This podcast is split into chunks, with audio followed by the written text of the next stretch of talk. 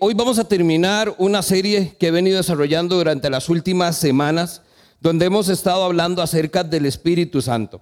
Tenemos la oportunidad entonces de ver cómo el Espíritu Santo tiene una obra transformadora en nuestra vida y entre más conscientes seamos de esto, mejor podemos entonces vivir nuestra vida de obediencia, nuestra vida eh, cristiana, nuestra vida realmente como Dios espera como hijos de Dios.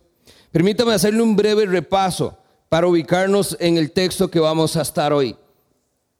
La primera semana hablamos en Efesios, donde nos dice que todos somos llenos del Espíritu Santo.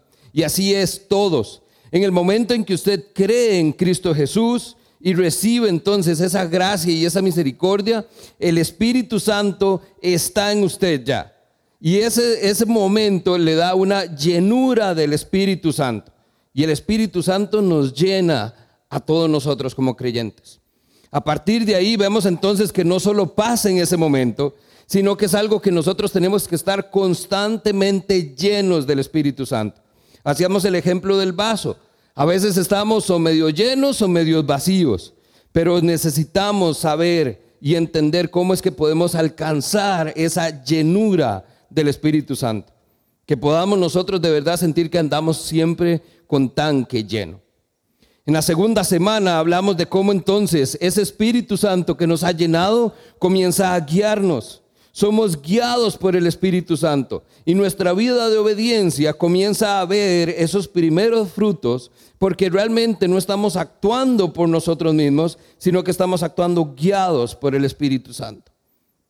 Semana 3 Hablamos de cómo entonces ese Espíritu Santo, que no solo nos llena y que no solo nos guía, también nos hace que cambiemos, nos transforma. No es un cambio sencillo, es un cambio total. Porque veíamos como Pablo nos hablaba que pasamos entonces de estar con nuestros deseos en la naturaleza pecaminosa y pasar a desear lo que el Espíritu desea. Pasamos de vivir entregados, esclavos, viviendo en sumisión a esta naturaleza de la carne que llama Pablo también, y comenzamos a buscar lo que el Espíritu desea, a desear lo que el Espíritu desea, a sentir lo que el Espíritu siente. Y vemos que entonces, dice Pablo, esto es un pulso. Yo me encuentro haciendo lo malo a pesar de que quiero hacer lo bueno. Y es, y es algo que todos experimentamos. Y el error, hablábamos, es que muchas veces nosotros creemos que es nosotros los que necesitamos hacer algo al respecto. Y es nuestra lucha de nuestro cuerpo contra los deseos de la carne. Pero recuerde familia, esto es una lucha entre la naturaleza pecaminosa que hay entre nosotros y el Espíritu de Dios. Y es una lucha que si usted le da oportunidad al Espíritu, el Espíritu suprime, gana a ese pulso. Y entre más veamos que entonces nos acercamos a los deseos del Espíritu y vivimos por el Espíritu, vamos a ver entonces el efecto de cómo más y más nos alejamos de esta naturaleza pecaminosa. El Espíritu Santo nos da la oportunidad de ser transformados por Él. Y como, entonces nosotros vemos cómo poco a poco somos esa obra perfeccionada que se nos habla en Efesios. Cada vez somos diferentes. No, no totalmente perfectos, claramente. Sabemos que hay un proceso todavía en nosotros, pero vemos como cada día podemos parecernos más a Cristo. Vemos entonces cómo el Espíritu Santo nos está llevando hasta este punto hoy. Si usted tiene su Biblia por ahí, acompáñeme en 1 Corintios capítulo 12. Porque el tema que quisiera hoy desarrollar para cerrar este tema es cómo podemos entonces también ser movidos por el Espíritu Santo. Creo firmemente que hoy nosotros como iglesia estamos siendo llamados a hacer algo al respecto. En medio de estas crisis, y no solo hablo de la pandemia, sino todos los efectos colaterales que trae la pandemia, creo que la iglesia necesita moverse todavía más. La iglesia en algunos casos ha estado muy pasiva y, entonces nosotros necesitamos realmente entender que la iglesia no se mueve sola. Ustedes que son parte de esa iglesia necesitan ser parte de la fuerza que hoy requerimos para poder movernos, para que la iglesia se movilice y haga la diferencia. Preste atención a las noticias. En este mes de mayo que estamos celebrando la familia, vea ayer, sale la noticia, dos niños se suicidaron. Niños, dígame qué tiene que haber en la mente de un niño de seis años para que piense que su vida no tiene sentido. Todo lo que está sucediendo es producto de un mundo que está vendiendo una idea de perfección que es imposible de alcanzar y que por eso nadie está a la altura. La iglesia, familia, necesita hacer la diferencia. Parejas que están separándose, que están diciendo, la verdad ya no más, hemos luchado lo suficiente. Y creen que entonces la solución fácil es mejor cada quien en su casa y Dios en la de todos. Las familias están siendo separadas. Con las clases, los jóvenes, los niños se están viendo afectados hoy más que nunca. Los estamos cuidando, sí, pero ¿qué está? ¿Qué están perdiendo? ¿A qué costo está? Todo ello, la presión, el estrés, la ansiedad. Hay un montón de cosas que nos está afectando. Todo esto es lo que nosotros tenemos que ver, que la iglesia que lleva la bandera de Cristo Jesús, es quien tiene que hacer algo al respecto. Pero para que la iglesia se mueva, tenemos que entonces entender cómo es que nos movemos en el poder del Espíritu Santo. Porque esto no es un asunto de ideal y no es un asunto de campaña y no es un asunto de respondamos nosotros en obediencia. Necesitamos entender que hay algo en nosotros que nos está moviendo a hacer la diferencia. Que realmente nos está moviendo a hacer algo que nunca habíamos hecho. O que tal vez y es el que espero, la mayoría de los casos, algo que usted ha sentido hace tiempo ya que tiene que hacer. Y este es el momento para que lo hagamos. En el capítulo 12 entonces de Primera Corintios vamos a ver cómo a cada creyente se le ha dado una manifestación especial del Espíritu Santo. Y esto es para beneficio del cuerpo de Cristo. Nosotros vemos cómo entonces recibimos algo de parte de Dios que lo determina el Espíritu para el beneficio del cuerpo de Cristo. Cada uno de nosotros recibe capacidades únicas, especiales y sobrenaturales para servir a otros. Y esto es de los primeros que nosotros tenemos que entender. Los dones del Espíritu Santo creemos que va a ser de bendición para mi vida y no es así. Nosotros recibimos algo para servir al cuerpo de Cristo. Mis dones son para servirle a ustedes y sus dones es para servir a otros.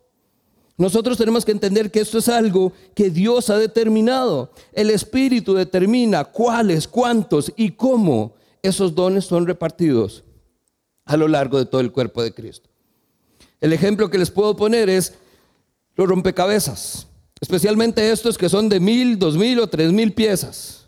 Quítele una, chiquitita. ¿Qué es una pieza entre tres mil? Pero usted ve la imagen y ¿qué es lo que ve? El hueco. Algo falta. Mucha gente en la iglesia se queda sentado, se queda ahí nada más siendo ese hueco que nos hace falta rellenar, porque no pone al servicio sus dones. Es que lo mío es insignificante. Yo no sé, yo no soy nadie. ¿Qué diferencia voy a hacer yo? Ve a los otros hermanos, ve a las otras hermanas con aquellos dones, con aquellos talentos nos olvidamos que cada uno ha recibido una manifestación.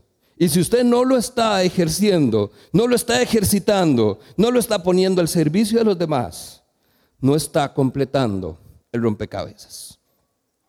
Estos son los famosos dones espirituales. Y creo que ya no son tan famosos, porque cada vez más cuando tengo las conversaciones, ¿cuáles son sus dones? Eh, híjole, no sé. Y tenemos que hacer un ejercicio. Y la pregunta entonces que nos hacemos es, ¿por qué las personas desconocen tan siquiera si tienen un don del Espíritu? Y si no los conocen, ¿cómo los van a poner en práctica? Y si no los ponen en práctica, ¿cómo se edifica el cuerpo de Cristo?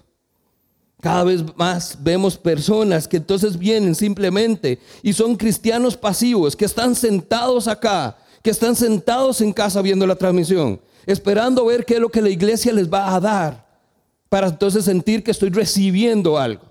Creemos que la iglesia es ese concepto de ir a recibir algo de parte de Dios. Y nunca hemos estado más cerrados. Porque la iglesia, vemos que entonces a partir de la manifestación del Espíritu, es un lugar donde deberíamos ir a dar a otros, a servir a otros, a través de esos dones espirituales que cada uno de ustedes, incluyéndome también, hemos recibido. Este ya no puede ser un lugar de recibir, tiene que ser un lugar para dar.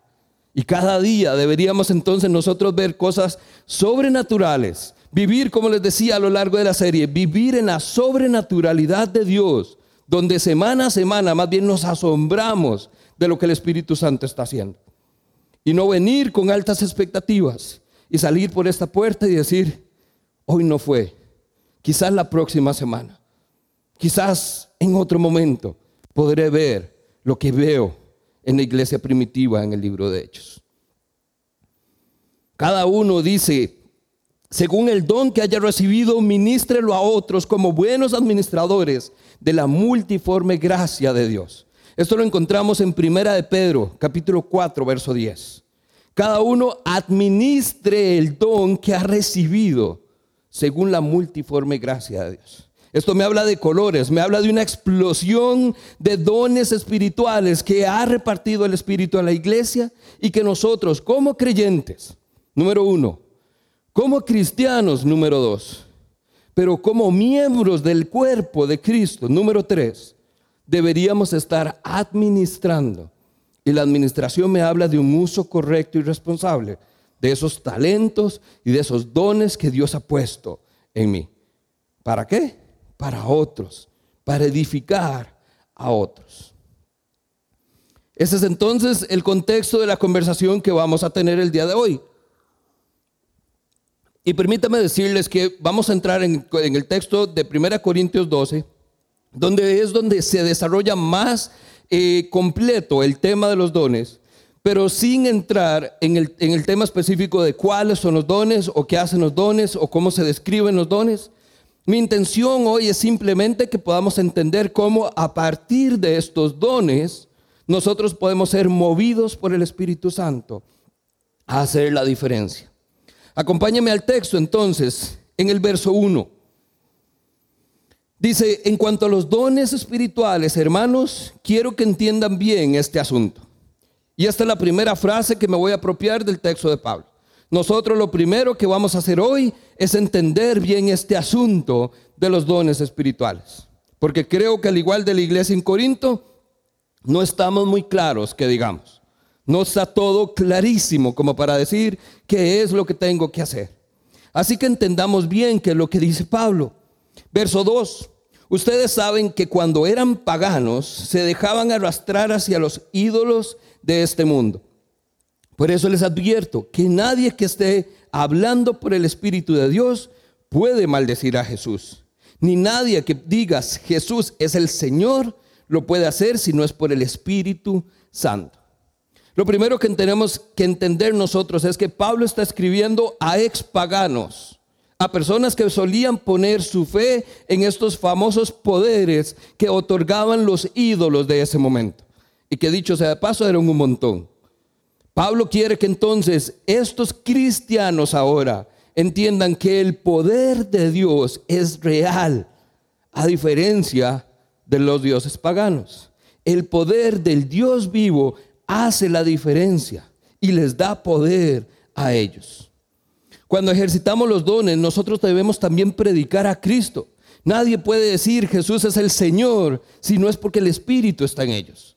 Nosotros tenemos que asegurarnos que en el ejercicio de nuestros dones no sea nosotros ni nuestro nombre el que quede bien. No es, ah, es que yo fui sano porque alguien oró por mí. No, fui sano porque en el nombre de Jesús alguien pudo traer el poder del Espíritu Santo a mí.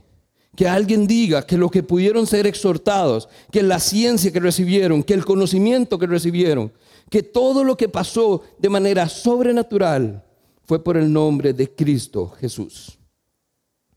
Mateo 7, versos 22 y 23. Presta atención porque esta es la advertencia. Dice, el día del juicio muchos me dirán, Señor, Señor profetizamos en tu nombre, expulsamos demonios en tu nombre, hicimos milagros en tu nombre. Pero yo le responderé, dice Jesús, nunca los conocí, aléjense de mí. Qué peligroso que hoy estemos creyendo que estamos actuando en el poder del Espíritu Santo y solo bajo nuestras fuerzas, bajo nuestro nombre, estemos tratando de buscar la atención sirviendo a otros con supuestos dones espirituales. Jesús nos va a decir, nunca hicieron nada por mí. Es más, nunca los conocí. Al contrario, con esta advertencia lo que quiero es que nosotros entendamos bien qué es lo que Pablo está buscando. Ustedes entonces deben ir y en el nombre de Jesús hacer el uso correcto de los dones que han recibido. Deje que el Espíritu Santo le use a usted para facilitar, para hacer crecer, para fortalecer la fe de otros creyentes. A nosotros nos van a conocer por nuestro fruto, dice las Escrituras. No por las cosas que hacemos, por nuestro fruto. Pero las obras van a dar testimonio de ese fruto que hay en nosotros. Así que permítame rápidamente definir el tema de los dones espirituales. Como dijo Pablo, entendamos bien este asunto. Y vea el asunto. Irónicamente, es más fácil decir lo que no es dones espirituales que es empezar por definir qué son los dones espirituales. Así que permítame romper, con todo respeto, algunas barreras y algunos obstáculos que hemos creído hasta este momento. Número uno, los dones espirituales no son una lista completa y exhaustiva de cosas que yo puedo elegir o que puedo decir esto es lo que podemos o no tener. No es una lista y es lo que mucha gente cree. Número dos, tampoco es una lista de regalos como nosotros solemos hacer en los baby showers o en las bodas, que ponemos la lista de regalos y usted tiene que ir y escoger qué es lo que va a regalar. No, no se escogen, no se eligen, no se piden los dones. Dice que el Espíritu Santo determina a cada quien qué le va a dar y cuántos le va a dar. Número tres, no son para beneficio propio. Los dones no son para que yo me sienta bendecido. Los dones son para el servicio de otros, para fortalecer la fe de otros, para servir y edificar el cuerpo de Cristo. No es lo mismo el fruto del Espíritu que los dones del Espíritu. El fruto del Espíritu, recuerda, es famoso. Usted lo conoce. Paz, gozo, mansedumbre, paciencia. Ese es el fruto, es el resultado de la transformación de nuestro carácter. Pero los dones son manifestaciones del poder del Espíritu Santo. El fruto viene de algo interno. Los dones es una manifestación externa del poder del Espíritu Santo que hay en mí. Los dones no son lo mismo que los talentos o que las habilidades naturales. No confundamos entonces papas con manzanas. La música, por ejemplo, decimos, uy, es que esta persona tiene un gran don para la música. No es un don, al menos no un don espiritual. Es un talento, una habilidad natural. Y estemos claros, talentos, habilidades y dones espirituales, todos provienen de Dios, todos, aunque las personas no lo reconozcan. Pero usted puede ver grandes músicos que conocemos de todos los tiempos, no creyentes, y tocan de manera extraordinaria, pero no es un don espiritual. Es un gran talento otorgado por Dios, aunque no lo quieran reconocer. Pero es un talento nada más. Ahora, Dios puede combinar un talento espiritual, eh, perdón, ya, ya lo mezclé, un talento, un don espiritual con una habilidad natural e imagínense la clase de combo que arma para el creyente. Ahí sí, Dios usa todo, pero no todos los talentos naturales que nosotros vemos o algunas habilidades naturales en este mundo provienen de un don espiritual concretamente. Los dones espirituales no todos están descritos, ni definidos, ni están delimitados en cuanto a su uso y aplicación. En las escrituras encontramos que hay unos que incluso solo son nombrados. Por eso es que muchas veces tenemos que tener cuidado, porque usted encuentra donde personas le dicen que este es el don de profecía, y esto es lo que se dice del don de profecía, y esto es lo que hacen los que tienen el don de profecía. Pero nada de eso está acá. Muchas veces nada más tenemos que entender que esto está mencionado, y a partir de ahí el hombre ha hecho grandes abusos respecto a los dones espirituales, y lo vamos a ver en un momento. Y por último, los dones espirituales no es un espectáculo espiritual en la iglesia para que otros gocen de lo que el Espíritu hace. Escuche con atención. muchas veces lo que está pasando es que cuando hay una manifestación sobrenatural del Espíritu, se convierte en espectáculo. Todo el mundo se vuelve a ver, todo el mundo está a la expectativa de qué va a pasar. Nos quedamos observando lo que Dios está haciendo y muchas veces nos perdemos de vista de que lo que esa persona está viviendo es lo que yo debería estar haciendo también. Solo que quizás no de la misma manera, pero sí con la misma intención y con la misma aplicación. Dios va a usar a cada uno de nosotros para edificar el cuerpo de Cristo. La lista podría seguir, pero creo que he cubierto las bases de lo que no son dones espirituales. Y a partir de ahí entonces vendría la pregunta, entonces, ¿qué es un don espiritual? Permítame darle un ejemplo primero. En el colegio, ¿se acuerda cuando en física nos enseñaban del movimiento y todo este tema de la dinámica y cosas que para muchos yo creo que sería un repaso para ver qué es lo que tenemos que entender? Pero es sencillo. ¿Cómo hacemos que un cuerpo se mueva de un lado a otro? El movimiento básico. ¿Cómo hacemos que un cuerpo se traslade de un lado al otro? Hay una fuerza. Un objeto es estático y no se mueve a no ser que venga una fuerza a mi mano y la mueva para otro lado. Pues los dones espirituales es exactamente eso. Es una fuerza sobrenatural que hace que una iglesia que está estática y sentada pueda movilizarse a donde Dios la quiere tener y que haga lo que Dios quiere hacer. Por eso es que muchas veces nosotros sentimos como que hay resistencia, porque sentimos como que es que alguien nos está empujando, pero no queremos movernos. Y usted cuando está haciendo fila y siente eso, ¿usted qué es lo que hace? Usted vuelve a ver qué es lo que pasa. Pero en este caso, familia, nosotros necesitamos dejarnos llevar por esa fuerza. Montes en la ola y disfrute de lo que Dios va a hacer a través de usted. Y les digo esto por lo siguiente. Hasta este punto, vea lo que llevamos. Cuando nosotros entendemos que el Espíritu Santo prometido por Jesús viene a nosotros, esto es lo que pasa. El Espíritu viene a nosotros. El Espíritu Santo nos llena. El Espíritu Santo vive entonces en nosotros. No solo vino a nosotros, sino que vive en nosotros. La transformación es en nosotros de adentro hacia afuera.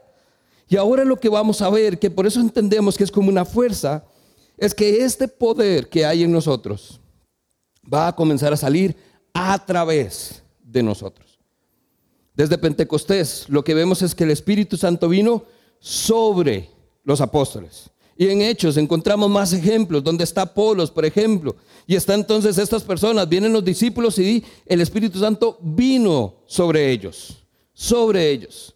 En Hechos 8 también, después de que se predicó en Samaria, mandan a Pedro y a Juan, oran por las personas que están ahí y el Espíritu Santo vino sobre ellos. Este poder es el que viene sobre nosotros, pero no se queda ahí, sino que fluye a través de nosotros. Nosotros entendemos que esta fuerza sobrenatural es simplemente nosotros, somos un canal para ella. Pero si usted la absorbe y toda esa fuerza que vino, y digo fuerza, y note la fuerza, este espíritu es el que levantó a Jesús de entre los muertos. Hágale el número al nivel de fuerza que hay. Pero si yo la absorbo y no la dejo fluir para beneficiar al cuerpo de Cristo, ahí queda. ¿Cómo se va a edificar el cuerpo si yo no uso mi don o mi talento? Pero si yo lo uso y esa fuerza que viene a mí fluye ahora a través de mí. Y no solo soy yo beneficiado, sino que todo el cuerpo de Cristo es beneficiado. En Hechos 8, esta historia que les estoy contando termina diciendo que estas personas, Pedro y Juan, impusieron manos sobre los creyentes y estas personas recibieron el Espíritu Santo. Y había un hombre por ahí, Simón, y dijo que cuando vio que ese poder llegaba, cuando los discípulos imponían manos sobre los otros, llegaron y le dijeron a Pedro y a Juan, ¿cuánto cuesta ese poder? Yo lo quiero. Y desde ahí comienza entonces el gran abuso que ha habido con el poder del Espíritu Santo. Porque creemos que entonces yo lo puedo manipular, que yo lo puedo eh, utilizar a discreción, que yo lo puedo hacer mío. Y no es así. Acompáñame rápidamente a Romanos capítulo 1, versos 11 y 12. En Romanos, Pablo nos va a hablar un poquitito de este poder y a partir de ahí vamos a tener nuestra definición de los dones espirituales. Pablo dice, pues tengo muchos deseos de visitarlos, a ustedes, a los que están en Roma, y llevarles algún don espiritual que les ayude a crecer firmes en el Señor, dice el verso 11. Hay otros dice, quiero ir e impartirles el don espiritual. Y mucha gente confunde este texto creyendo que Pablo se está atribuyendo el poder de dar dones espirituales a otros. Pero no se confunda familia. Esto no es lo que dice Pablo. Pablo lo que dice es, quiero llevar mi don a donde ustedes están para poder servirles. Y dice, para que les ayude a crecer firmes en el Señor. Y el verso 12, nótese que entonces es una repetición de lo que acaba de decir. En otras versiones dice entonces o por esto. Y Pablo vuelve a repetir, cuando nos encontremos, quiero alentarlos en la fe. Es decir, la manifestación del Espíritu Santo, el don que Pablo dice que quiere llevar para hacerlos crecer, dice que va a alentar su fe. Pablo entonces no solo está quedando como él dice, yo voy a ir y yo voy a hacer algo por ustedes. Voy a llevar mi don, mi don los va a alentar en su fe. Pero note muy bien cómo termina el verso 12. Dice, pero también me gustaría recibir aliento de fe de ustedes. Aliento de la fe de ustedes.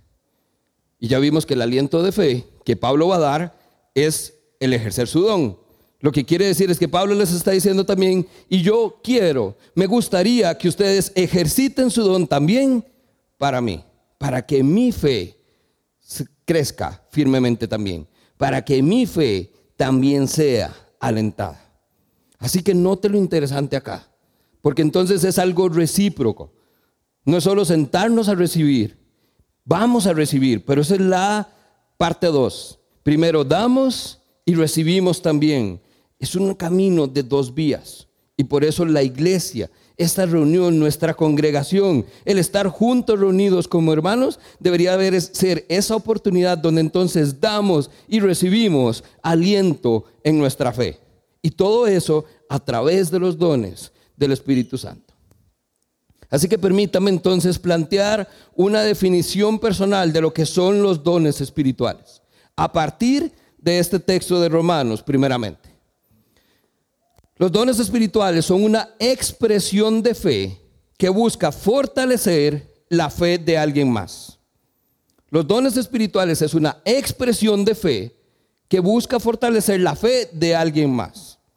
En otras palabras, es una habilidad dada por el Espíritu Santo para poder expresar nuestra fe, y aquí está la clave, de una forma eficaz que haga que la fe de otro se fortalezca una habilidad, algo que puedo desarrollar, aprender, perfeccionar, para que entonces mi fe se muestre a otro. Yo pueda tener testimonio, demuestre que es la fe que hay en mí y que esa expresión de fe dada por el Espíritu Santo, utilizada de una forma eficaz, pueda entonces fortalecer la fe de alguien más. Y vea entonces lo interesante acá. Porque al final de cuentas todo se reduce a una oportunidad de que su fe y mi fe sea fortalecida. Y de esto se encarga el Espíritu Santo. Pero yo tengo que ser canal de esta fuerza. Tengo que ser de aquellos que permiten que ese poder sobrenatural que hemos recibido sea transmitido también a otros. Volvamos a Corintios. Entonces, esta primera carta en el verso 12 continúa entonces explicándonos, porque dice Pablo en el verso 1, entendamos bien este asunto.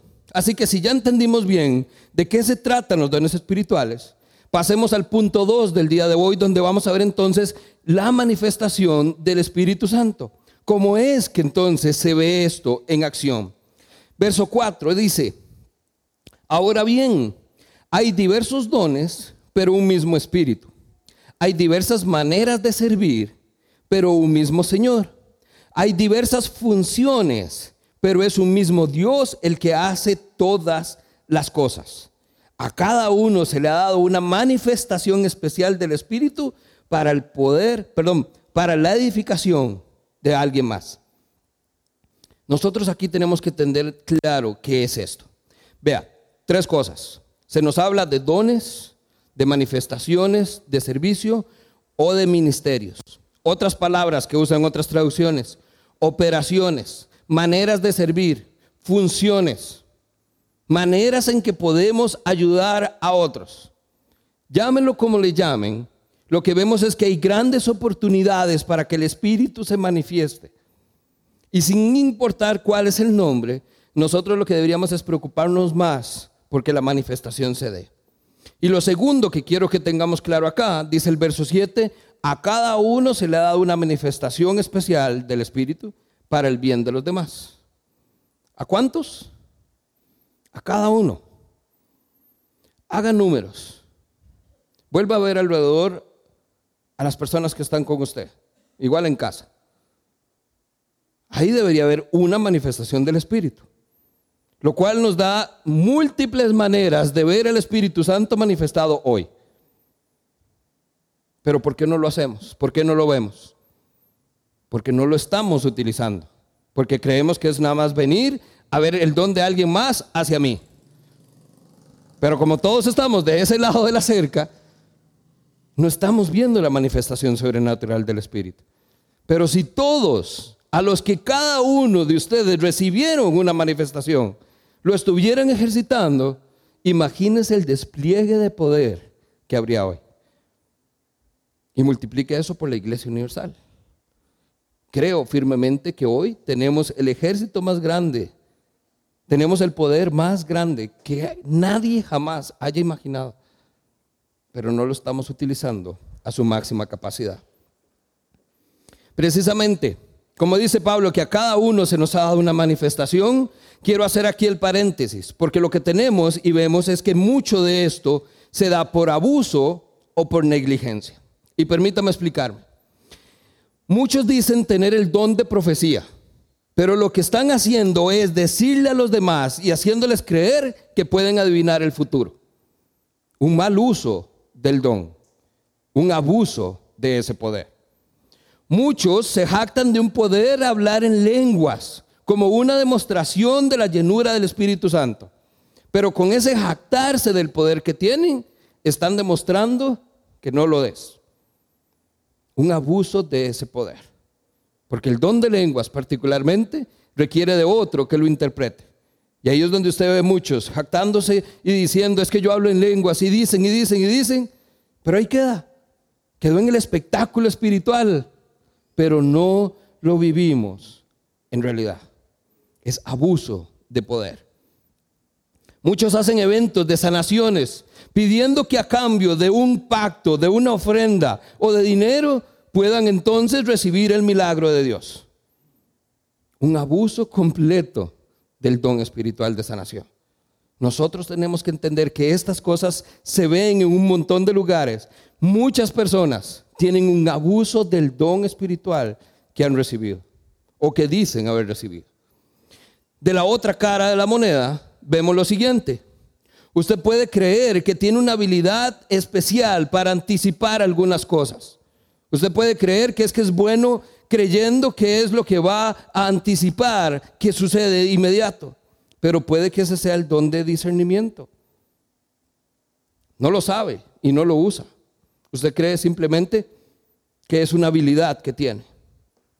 Puede creer que es muy bueno dando consejos. Todo el mundo le llama, todo el mundo le busca. Pero realmente no es que usted sea buena dando consejos o bueno dando consejos. Puede que lo que tenga es el don de la exhortación. Puede que entonces usted crea que le gusta hablar con la gente y en la calle saluda a todo mundo y le es muy fácil hablar, como dicen, hasta con las piedras o hasta con las, hasta con las matas. Pero no sea de aquellos que se engañan creyendo que es que la, la personalidad es la que entonces es muy extrovertida. Puede que usted tenga el don del evangelismo y por eso la facilidad de palabras para con los extraños. Esto es lo que llamaríamos negligencia en el uso de los dones del Espíritu Santo. Y hoy no quiero centrarme en el abuso. Creo que la mayoría de nosotros tiene más que claro que hay gente haciendo mal uso de los dones. Pero hoy para nuestra iglesia quiero hacer el llamado de atención en la negligencia, en el no uso de los dones del Espíritu Santo, en el uso no responsable del Espíritu Santo, en la irresponsabilidad en cuanto a la administración de esa porción de gracia que usted ha recibido de parte de Dios y que entonces no la está ejercitando. No se ha preocupado por ver por qué es que usted le, es tan fácil ciertas cosas o por qué es que se ve en ciertas situaciones particulares. Muchas veces deberíamos investigar un poco más, ver realmente qué es lo que Dios quiere, lejos de simplemente dejar pasar situaciones que creemos son pasajeras o aisladas. Así que permítame ir concluyendo con lo que entonces creo yo son las preguntas eh, principales de este tema. Usted ha visto que cuando tenemos alguna compra, algún producto, algún servicio, hay una sección de preguntas frecuentes. Las cosas que usted dice, esto es lo que todo el mundo me va a preguntar y esta es la respuesta para que de una vez lo sepa. Permítame darle esas tres preguntas frecuentes en cuanto al tema de los dones para poder nosotros encontrar aplicación. Número uno, la pregunta obvia. ¿Cuántos dones son y cuáles son esos dones? La famosa lista de dones. ¿Cómo sé yo entonces para ver a dónde están y ver si los tengo o no? Anote por ahí. Primera Corintios 12, en los versos 8 en adelante, comienza una de las primeras listas. Dice, a unos Dios les da por el Espíritu palabra de sabiduría, a otros por el mismo Espíritu les da fe, a otros por el mismo medio espíritu les da palabra de conocimiento, les da dones para sanar enfermos, le da poderes milagrosos, le da profecía, discernir espíritus, y ahí sigue la lista. Y numera nueve manifestaciones especiales del Espíritu Santo. Si usted sigue incluso más adelante, ahí mismo en el capítulo 12, pero vayas al verso 28, le da cuatro más que añade Pablo en esta lista, para un total de 13, para comenzar. En Romanos 12, versos 6 al 8, se enumeran cuatro manifestaciones más. No se las voy a decir para que haga la tareita en casa. Y por último, en Efesios 4, versos 11 en adelante, encontramos también otros cuatro o cinco dones más, dependiendo de cómo los aprecie. Por eso es que ni siquiera hay un número exacto y no hay una porción exacta en la Biblia donde encontremos esta famosa lista de los dones del Espíritu Santo. Si quisiéramos ver, son tres listas. Y si les soy sincero, permítame decir lo siguiente. No creo que esas tres listas lo tengan todo. Me cuesta pensar que con la creatividad extraordinaria que Dios ha manifestado, tan siquiera en su creación, con lo eh, increíblemente creativo que ha sido a lo largo de todos estos años, me niego a pensar que estos que podríamos sumar entre 18 y 22 dones sea la única manera en que Dios use el poder de su Espíritu. Creo que son una muy buena ilustración, creo que son muy buenos ejemplos, creo que son muy buenas puntualizaciones de lo que Dios puede hacer a través de nosotros, pero me niego a pensar que la única manera en que el Espíritu se manifieste el día de hoy. Porque si vuelvo a Romanos, a partir de esta definición, si, si el don espiritual es mi habilidad para mostrar mi fe y fortalecer la fe de alguien más, hay muchas maneras que no están escritas acá que pueden ser un don espiritual. Y nadie tiene por qué saberlo. Y creo yo que no hay registro. Aquí es entonces donde necesitamos dejar de lado el tema de la cantidad, dejar de lado el tema de los nombres, dejar de lado las etiquetas. Si se trata entonces de si los tengo o no los tengo, cuántos tengo o cómo los tengo. No es un asunto de la lista, no es un asunto de las categorías, no es un asunto de si son los especiales o los más pequeñitos que nadie toma en cuenta. No se trata de si tengo muchos o si tengo pocos. El tema acá de fondo, familia, es entender que tengo uno, uno al menos, de esos 18 o 22 dones espirituales, si no es que más. Uno al menos. Y su preocupación, en lugar de ver entonces qué pasa con los otros montón, debería ser cómo hago para aplicar uno y hacerlo bien. y administrarlo de la forma correcta para que se vea beneficiado el cuerpo de Cristo. Esa debería ser nuestra preocupación hoy. Pero nosotros esta semana a nivel de equipo pastoral y con otras personas me di a la tarea de hacer el ejercicio. Y la gente está hoy más preocupada, gastamos más tiempo, esforzamos de verdad nuestra mente por tratar de entender la teoría de los dones del Espíritu Santo que poder realmente ver si lo estoy aplicando o no como Dios espera. No nos confundamos familia. La tarea que hoy nos compete es aceptar diría que todos tenemos una manifestación del Espíritu y tiene que edificar a otros. Porque si no lo estoy haciendo, no estoy completando mi tarea. La segunda pregunta. La pregunta que nadie pregunta. ¿Y para qué son los dones espirituales? ¿Para qué Dios me dio ese talento a mí? ¿Para qué Dios me ha dado esa habilidad sobrenatural? Estamos más preocupados por los otros y no nos preocupamos por esto. Todos los dones, creo yo, sin importar la naturaleza, dice el texto, son para bien común, para la edificación del cuerpo de Cristo. Ese es el propósito por el cual usted ha recibido una habilidad o un talento sobrenatural, para el bien común de la iglesia, para la edificación, para fortalecer la fe de aquellos que creen en Cristo. Y número tres, la pregunta del millón. ¿Cómo saber cuáles tengo yo? Porque entonces cuando ya tienen la lista, cuando ya entienden para qué es, la pregunta que nos hacemos es, ¿y cuáles tengo yo? Buscamos a ver, este sí, este no. No se trata de cuáles. No es tanto un tema entonces de cómo hacemos para ver si los tenemos o no los tenemos. Creo yo que necesitamos entender que lo que buscamos es saber cuál específicamente es el que Dios me está mostrando a mí para ejercitar. No es tanto que agarre la lista y haga check y tengo dos de los 22. No se trata de ver si tengo uno de cada categoría. Se trata de entender que tengo uno y mi tarea como creyente es descubrir cuál es ese uno. Y si en la tarea me doy cuenta que tengo más de uno, gloria a Dios. Pero la tarea es descubrir cuáles son los dones que tenemos. Y eso es a través de la palabra. Así que permítame terminar entonces hoy con el texto que les compartía de Primera de Pedro 4.10. Cada uno tiene ese don. Y entonces dice Pedro, según el don que ha recibido, ministrelo a otros. Ministrelo a otros como buenos administradores de la multiforme gracia de Dios. Y cuando vemos ministrelo, sírvalo, Póngalo al servicio de los demás. Delo, úselo. Lo que me habla es de entonces ser buen administrador. Uso responsable, uso correcto, uso oportuno de la oportunidad que Dios me está presentando de fortalecer a otro su fe. Y con algo que vea, es dado por el Espíritu.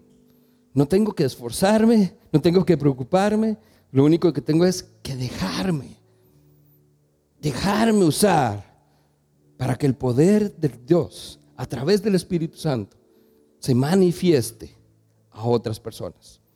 Así que tres puntos de aplicación en este tema. Número uno, reconózcalo o reconózcalos. Dese a la tarea de saber cuáles son, identifíquelos, descúbralos, léalos, investiguelos, conozca a fondo qué es lo que dice toda la escritura acerca de un don particular y no solo lo que una lista puede mencionar. Número dos, úselos, por favor, úselos, póngalos en práctica, ejercítelos, ponga al servicio de otros, al servicio de sus hermanos, de sus hermanas, al servicio de su familia, de sus compañeros de trabajo, al servicio de alguien más, ponga esos dones en uso. Y número tres, administrelos. O administrelo. Uno o plural. Administrar es, dese la tarea, siéntese, organícese, hágalo parte de su agenda, hágalo parte de su estilo de vida. La correcta administración, usted no ve que es alguien que hace las cosas ahí al azar. Es alguien que se ha dado la tarea de entender qué debe hacer, cómo debe hacerlo y por qué, principalmente, por qué tiene que hacerlo. Y viene preparado el fin de semana, a la reunión, al grupo entre semana. Viene preparado para hacer la tarea, para ejercitar el don, para ministrárselo a otras personas. Y permítame orar entonces con este pasaje. Porque lo que quiero que entiendan es, 1 de Pedro 4:10 fue escrito en ese momento, en un contexto donde se habla de la actitud del creyente ante el fin de los tiempos. Más oportuno no puede ser. No lo postergue. Hágalo ahora, porque no sabemos cuánto tiempo nos queda. Y para el momento en que haga usted su tarea, puede que sea demasiado tarde. Y este es un tema entonces de talentos. Y recuerdo lo que le pasó a aquel al que Dios le dio un talento y le dio tanto miedo que lo único que hizo fue guardarlo. Y cuando Cristo vino, se lo devolvió intacto. ¿Qué hizo Cristo con él? Es duro y es la advertencia. Pero con aquellos que les dio y lo pudieron usar y lo pudieron multiplicar, y lo administraron correctamente, Dios les dio todavía más. Hay alguien que va a venir a pedirnos cuenta del uso que le hemos dado a esos dones espirituales. Así que Padre, permítanos orar, Señor, delante de tu presencia, reconociendo, Señor, que tú eres el que ha sentado ese tiempo, Señor, en donde junto a tu Hijo y junto a tu Espíritu, Señor, han decidido en unidad determinar cuáles son los dones que tengo yo para mí, Señor. ¿Cuáles son los dones que cada una de las personas que está hoy acá ha recibido? Señor, permítenos entender que de ti, de ese Dios trino completo, hay una unidad entre todos para haber determinado. No fue al azar, no fue casualidad, fui escogido y fui dado con dones específicos para servir a otros. Señor, permítenos que entonces todas estas personas que estamos acá, y me incluyo también, podamos seguir en la búsqueda, Señor, para poder entender bien este asunto, dijo Pablo, para poder descubrir, para poder realmente entender de qué se trata este tema de los dones, poder identificarlos, poder descubrirlos, poder reconocerlos, Señor. Y permítenos en el corto tiempo, no nos demos mucho tiempo, Señor, en el corto tiempo, poder encontrar la manera, Señor, de ponerlos al servicio de nuestra iglesia, al servicio de nuestros hermanos, de nuestras hermanas. Señor, permítenos que de verdad el ejercicio de esos dones que hemos recibido sea algo que, Señor, nos, nos asombre cuando veamos la manifestación de tu poder. Señor, que asombre a otros cuando vean esa manifestación de poder. Que sea algo, Señor, que de verdad nos haga sentir que estamos siendo edificados, Señor, que nuestra fe está siendo fortalecida, Padre. Permítenos experimentar el poder del Espíritu Santo, no solo viniendo sobre nosotros, sino fluyendo a través de nosotros, Señor, hacia el cuerpo de Cristo. Señor, y dando la oportunidad de que haya edificación, de que haya fe fortalecida Señor, y de que haya oportunidad para seguir glorificándote y reconociendo que tú eres el Señor. Señor, hoy oramos de la manera más humilde, reconociendo que quizás no hemos hecho nuestra tarea hasta este momento.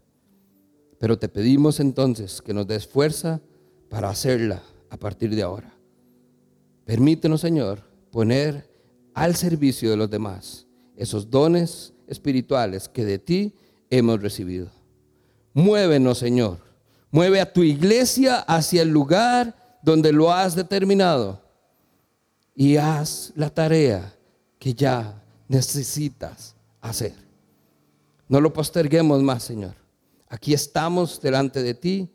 Úsanos, muévenos y déjanos guiarnos por el Espíritu Santo para poder hacer un despliegue de poder sobrenatural sobre nuestra iglesia, sobre nuestra comunidad, sobre nuestro país y sobre el mundo entero, Señor.